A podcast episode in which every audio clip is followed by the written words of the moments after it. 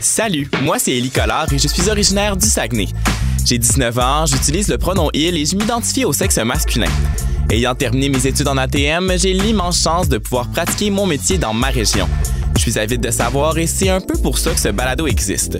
Dans une époque où on sent une montée d'homophobie et de transphobie, c'est plus que nécessaire d'informer pour contrer ce mouvement qui, je crois, part d'un manque de connaissances. Je me suis questionné à savoir ce que moi je pouvais faire pour aider les gens à mieux comprendre. Donc pourquoi pas faire un balado qui présente chaque lettre de l'acronyme LGBTQ+.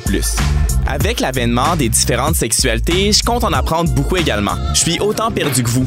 C'est à se poser la question, elle est où la ligne? Le 96.9 Rouge, fier de propulser le balado, elle est où la ligne?